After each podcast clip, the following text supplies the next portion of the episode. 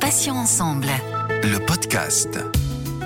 Bonjour à tous et à toutes et soyez les bienvenus. Céline avec vous sur Patients Ensemble où nous recevons des associations, des malades ou anciens malades, des experts ou encore des professionnels de santé.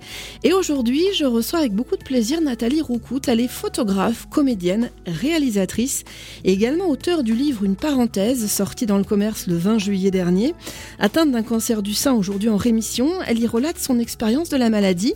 Nathalie, bonjour, bienvenue et merci d'avoir accepté de témoigner pour Patients Ensemble et de nous raconter votre parcours. Bonjour Céline, merci de m'accueillir. Avec grand plaisir Nathalie. Alors tout d'abord, première chose que j'aimerais, même si je l'ai fait un petit peu brièvement en introduction, est-ce que vous pouvez Nathalie euh, vous présenter euh, à nos auditeurs et auditrices? Donc je m'appelle Nathalie, j'ai 47 ans et euh, je suis une artiste pluridisciplinaire comme vous l'avez défini au début.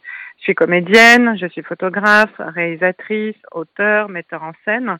Je suis quelqu'un qui s'est euh, reconverti sur le tard et euh, qui est euh, dans la transmission et plus particulièrement dans ce qu'on appelle, enfin moi ce que j'appelle l'art social. J'interviens avec des publics sensibles, je donne des ateliers en milieu carcéral et avec des gens qui sont en voie de réinsertion ou en chantier d'insertion. Et j'utilise, on va dire, tous les outils artistiques qui sont mis à disposition pour élaborer, on va dire, des parcours avec eux individuels et euh, bah, les mettre, on va dire, sur la voie de l'insertion en général. Alors Nathalie, en préparant cette interview, j'ai lu entre autres cette euh, phrase de vous. Euh, vous dites, en attendant qu'un jour on puisse guérir du cancer du sein comme d'une grippe, j'encourage les femmes à l'autopalpation. Est-ce que selon vous, l'autopalpation suffit pour détecter précocement un cancer du sein, selon bien évidemment votre propre expérience euh, Non, mais euh, ça peut aider parce que euh, on préconise des mammos, des mammographies à partir de 50 ans, alors que l'âge moyen du cancer du sein a pas mal baissé ces derniers temps et il y a de plus en plus de femmes jeunes qui sont touchées. Quand je parlais d'autopalpation, c'est vraiment en pensant à ces femmes jeunes. Je suis abonnée à des forums et on voit de plus en plus de femmes qui sont diagnostiquées très tardivement et déjà métastatisées ce qui n'a pas été mon cas, euh, même si j'avais un cancer du sein très agressif. Je m'estime très chanceuse, mais j'avais un cancer de femme jeune. Donc euh, pour moi, c'est vrai que euh, apprendre à s'autopalper, par exemple sous la douche, peut permettre de déceler des anomalies précocement et puis sauver des vies, parce que ben, un cancer du sein qui est pris à temps se guérit beaucoup mieux. Après, je dirais qu'il faudrait sensibiliser certains radiologues aussi. Enfin bon, ça c'est en plus pour faire des biopsies en cas de doute sur des femmes jeunes parce qu'il y en a beaucoup qui repartent avec un non mais c'est rien, c'est bénin et puis ben, un an plus tard, bah, c'est métastasé. Donc je pense que l'autopalpation, on devrait l'apprendre bah, des femmes euh, à nos, filles de 15-16 ans pour qu'elles puissent bah, connaître leur sein, enfin la, matière, et puis de dire tiens il y a quelque chose qui est pas normal, et puis de, le dire et de ne pas avoir peur de le dire. Alors Nathalie, donc euh, en décembre 2016, on vous diagnostique ce cancer du sein. Comment est-ce que vous avez accueilli cette annonce de la maladie, même si on a une petite idée évidemment de la réponse? Euh, ben, ça va être assez paradoxal, c'est que euh, d'une certaine manière, je l'attendais, parce que dans ma famille, on est considéré comme des personnes à risque. Alors, je parle pas du gène BRCA1 et BRCA2, mais dans ma famille en général, on est tous, euh, on a tous eu des cancers très tôt. Donc en dessous, enfin de, de, de 60 ans. Euh, ma mère est décédée d'un cancer métastasé à 57 ans. J'ai un oncle qui est décédé d'un cancer à 45. Enfin bon, j'ai toute une liste comme ça.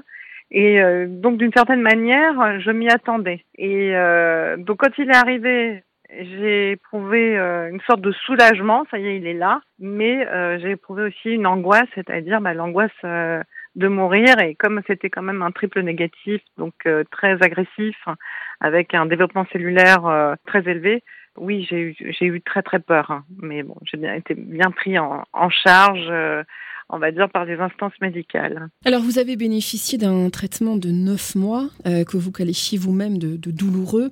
Euh, qu'est-ce qui a été le plus douloureux? Est-ce que ce sont euh, plutôt les effets secondaires, l'impact psychologique ou les deux, j'imagine? Ben, Les deux, parce qu'ils sont intrinsèquement liés. On n'imagine pas, en fait, la traversée d'une femme quand elle est atteinte par la maladie. Et puis, euh, quand on parle de chimio, même ça fait très très peur. Tant qu'on ne l'a pas vécu, on ne peut pas l'imaginer en fait. Il y a le corps qui se dégrade, qui se déglingue, la perte des cheveux, les cils, les sourcils, euh, les kilos qui s'installent, on gonfle aussi à cause de la cortisone. En fait, euh, oui, c'est douloureux de, voir euh, sa féminité euh, partir et de, de devenir plus qu'un corps en fait. Et euh, après, il y a aussi l'entourage qui veut pas forcément voir qui a peur de voir et, euh, qui souffre aussi de cette maladie, c'est les dommages collatéraux. Et moi, j'ai perdu un ami et, euh, et puis, on m'a surtout aussi parfois reproché de trop parler de mon cancer parce que ben on ne doit pas parler de la maladie en fait. Nathalie, c'est-à-dire vous avez perdu un ami. Enfin, si vous acceptez d'en parler, euh, c'est pour que les auditeurs et auditrices peut-être euh, comprennent mieux ce que vous avez vécu. Mais perdre un ami, ça veut dire quoi? Ça veut dire que la personne n'a pas été en capacité d'accepter votre votre maladie, de vous soutenir comme vous l'auriez aimé? Oui, c'était c'était très difficile pour elle. Euh, de d'admettre. Enfin, je pense que ça, rejoint pour moi le, que les gens ont un problème un, un, avec la maladie et la mortalité en général. Le cancer est assimilé à la mortalité. Et euh, pour cette personne-là, pour cette amie qui était un ami de 20 ans, hein, euh, d'envisager ma perte, euh, ma finitude et peut-être ma mort, euh, bah, c'était insoutenable. Donc il a préféré fuir et ne pas savoir plutôt que de m'accompagner. Et ça, c'est très douloureux parce que c'est une rupture amicale, mais c'est aussi douloureux qu'une rupture amoureuse, en fait. Et euh, il sait que je suis en rémission, mais on ne s'est toujours pas parlé, en fait. J'en parle dans mon livre d'ailleurs. Est-ce que Nathalie, c'est pas aussi quelque part, bon, au-delà de la peur de, vous perdre, est-ce que c'est pas aussi un transfert? C'est-à-dire que quand on a quelqu'un de malade à côté de soi, on a aussi peur, euh, comme une maladie contagieuse, que la maladie nous atteigne aussi. Alors c'est idiot parce qu'on sait qu'un cancer, évidemment, bah, ça se transmet pas d'une personne à l'autre, c'est pas un virus comme le Covid. Mais en revanche, est-ce qu'on se dit pas quelque part, si je suis près de cette personne-là, euh, bah, je risque peut-être moi aussi, enfin peut-être que le malheur entre guillemets va s'abattre sur moi? Est-ce qu'il n'y a pas une histoire de superstition quelque part? Est-ce que c'est pas ce que votre ami aussi a pu ressentir? Non, pas, pas dans son cas à lui, parce que c'est très particulier, parce qu'il avait perdu quelqu'un quand il était très jeune et il en avait fait une dépression, donc il avait peur que l'histoire se répète. Mais effectivement, il y a des personnes qui se détournent de la maladie parce que euh, elles ont peur euh, aussi euh, de, de l'attraper et ou où ça les rappelle à des souvenirs. C'est-à-dire, euh, la maladie, c'est comme un parfum, ça rappelle des souvenirs, des souvenirs douloureux. C'est euh, tout le problème de l'acceptation de la maladie dans la société. On n'arrive pas à le gérer, à l'accompagner. La maladie fait partie de la vie. Et on n'arrive pas à accompagner les gens dans ça, en fait. Il y a vraiment un problème là-dessus. Est-ce que si votre ami euh, écoute ce podcast, est-ce que vous seriez prête à faire le premier pas, justement, parce que vous êtes en rémission, vous avez frôlé la mort, vous l'avez vu de très près, elle vous a regardé dans les yeux.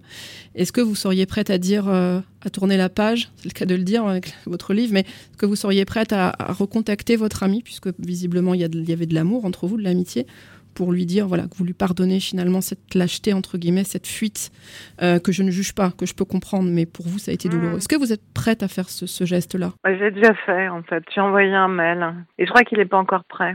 Je pense que c'est difficile après des années. Enfin là ça va faire trois ans. Je me mets à sa place. Hein. Enfin, je suis comédienne aussi et pour pouvoir accepter, j'ai compris aussi son attitude. Hein. Je me dis que ça va être difficile après de revenir dans la vie de quelqu'un, de faire comme si de rien n'était, ce qui n'est pas possible d'ailleurs, et de se regarder, euh, de se dire mais j'ai pas été là, est-ce que je suis pas un lâche euh... Oui, moi je serais prête euh, à aller le qu'on se revoie, mais euh, lui n'est pas prêt visiblement. Je pourrais très bien aller chez lui, en fait, l'attendre, mais euh, je sais pas.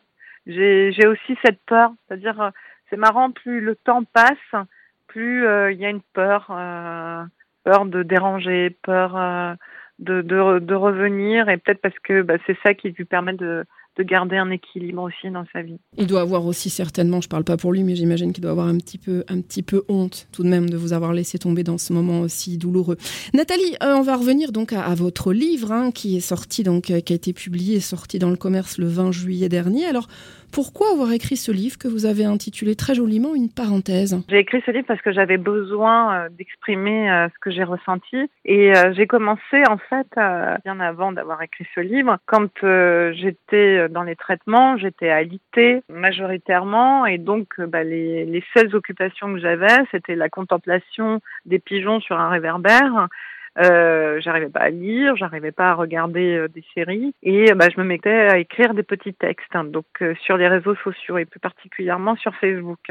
Et au départ, j'avais vraiment limité le nombre d'amis. J'avais dit bon, les amis proches, comme la maladie est sale, un petit peu, euh, à dire euh, je culpabilisais en fait d'annoncer euh, d'être oiseau de mauvais augure et d'annoncer des mauvaises nouvelles. Je me suis dit basta, même si je suis comédienne, tant pis, je préfère le dire et que tout le monde sache, et parce que je trouve pas ça normal qu'on doive se cacher quand on est malade. Donc du coup, j'ai publié régulièrement des posts sur ce que je ressentais, et il y a eu énormément de gens qui m'ont suivi et soutenu. J'ai reçu de l'amour de gens que je ne connaissais pas en fait. Et euh, ça m'a énormément aidé dans la maladie. Donc après, quand j'ai été en rémission, ben je, je me suis dit, ça serait bien de compiler, on va dire, tous ces petits textes et d'en faire un fil conducteur, d'en écrire euh, d'autres, parce que c'est des textes assez courts, et d'en faire un livre et qui s'intitule euh, Une parenthèse, parce que ben, ça a été une parenthèse dans ma vie. Voilà. Je me considère pas comme euh, une ex-malade, mais comme une personne qui a traversé, une femme qui a traversé la maladie, en fait. Alors Nathalie, vous avez le, le projet, en tout cas j'ai eu oui dire que vous aviez le projet de monter un spectacle inspiré euh, directement du livre.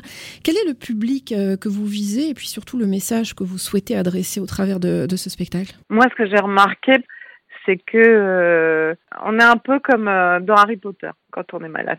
Il y a le monde des bien portants, donc le monde des moldus, et puis après il y a le monde des malades, le monde des sorciers. Et euh, moi, ce que j'aimerais montrer, c'est que la maladie n'est pas sale, que la maladie peut toucher tout le monde, et en l'occurrence, le cancer du sein touche une femme sur sept, hein, ce qui est énorme. Ça a tendance même euh, à augmenter, et qu'il y avait des femmes de, de plus en plus jeunes, et quand on est malade, on a une perception de la vie qui diffère et je pense qu'on va droit à l'essentiel. C'est-à-dire un, rien devient un tout. Euh, bah, moi, je m'émerveillais du chant des oiseaux, de me réveiller chaque matin, de la lumière du soleil, du rire de mes enfants.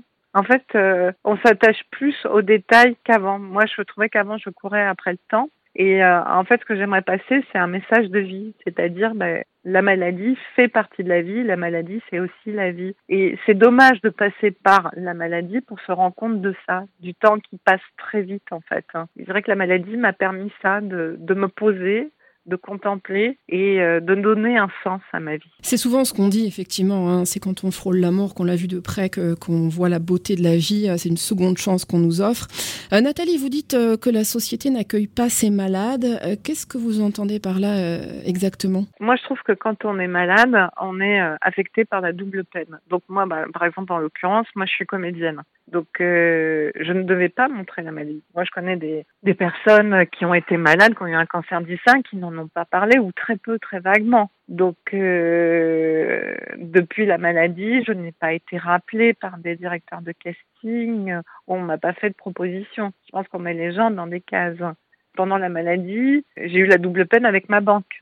C'est-à-dire, bon, on n'a pas des revenus qui arrivent pendant la maladie, même si on a des indemnités journalières, mais qui sont moindres.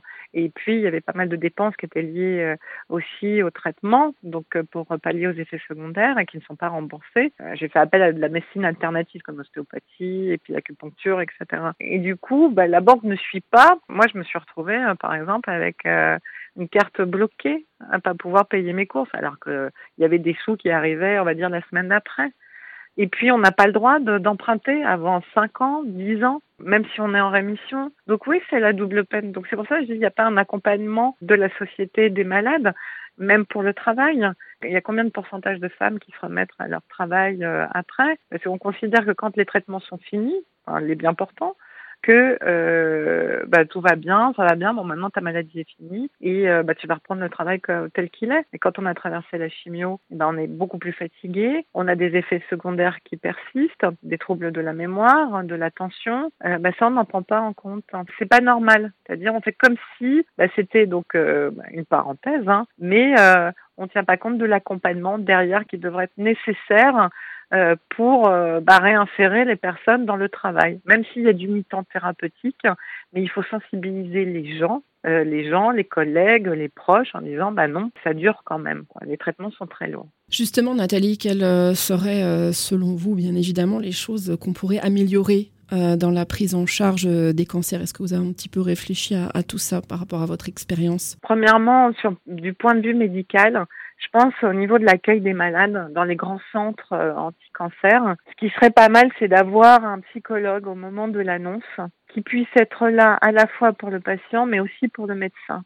Il y a des médecins qui se rendent pas compte, mais euh, qui peuvent balancer des phrases très maladroites, parfois un peu assassines. Et, euh, quand il y a des malades qui sont très fragiles psychologiquement après l'annonce de la maladie, bah, ça n'aide pas en fait euh, à garder la tête hors de l'eau. Donc ça, je pense que ça c'est un point important c'est euh, qu'il y ait des psychologues, au même titre qu'il y a des psychologues scolaires hein, qui accompagnent les, enseignants et les parents et les enfants. Donc un psychologue qui soit là au moment de l'annonce, je pense que ça c'est primordial. Et puis euh, sensibiliser aussi à la maladie, de ne plus avoir peur de, la maladie ni de la mort. Et je mettrais ça sur la, dans le même panier, je mettrais les, nos, nos anciens, nos vieux en fait. Parce qu'à partir du moment où on est touché par la maladie, on n'est plus productif, comme nos anciens et tout, et on est dans une société qui est productive. Il faut être rentable. Et je pense qu'il faut, donner une place à tout le monde en disant que tout le monde a à gagner des uns et des autres, en fait, que ce soit de nos anciens, que ce soit des malades.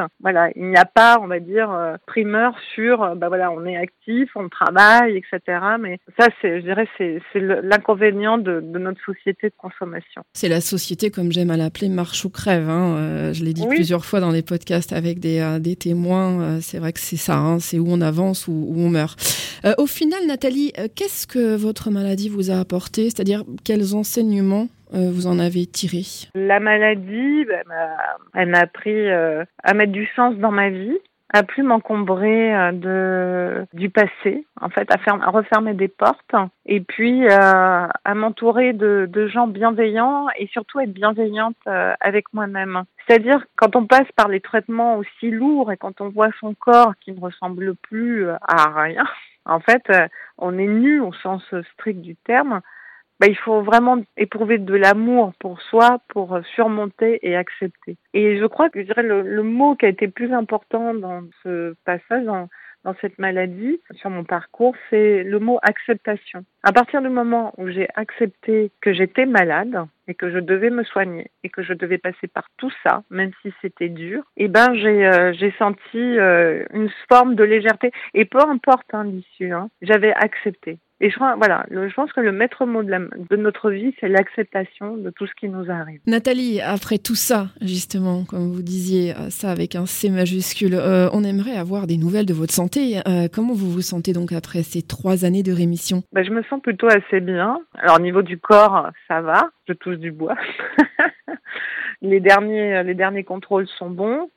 Euh, je suis assez actrice hein, de ce que j'ai vécu, hein, donc euh, je me renseigne par rapport euh, au triple négatif qui touche 15 à 20% des femmes, mais je crois que j'ai jamais été aussi heureuse en fait. Oui, je j'ai jamais été aussi heureuse, même si j'angoisse hein, parfois par rapport à, la maladie parce qu'il y a un taux de récidive qui est élevé pour le triple négatif, mais mais je suis heureuse. C'est-à-dire, euh, je, je profite du temps présent. Je, je comprends vraiment aujourd'hui ce que veut dire profiter du temps présent. Comme on dit en latin, carpe diem, hein, cueille le jour. Exactement. Euh, et surtout, si j'ai bien compris, vous, vous savourez euh, chaque instant passé euh, dans cette vie.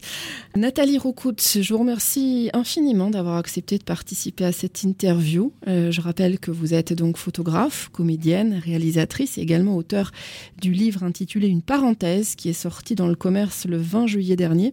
Vous avez donc été atteint d'un cancer du sein assez agressif aujourd'hui en rémission et vous racontez donc dans votre livre euh, votre expérience de la maladie avec euh, beaucoup de sincérité. Je vous souhaite une bonne journée Nathalie, portez-vous bien et à bientôt sur Passion Ensemble. Merci beaucoup. Merci à tous chers auditeurs et auditrices pour votre euh, fidélité. On va se retrouver mardi à 9h, il y aura un nouveau podcast avec un nouvel invité, bien entendu un nouveau thème.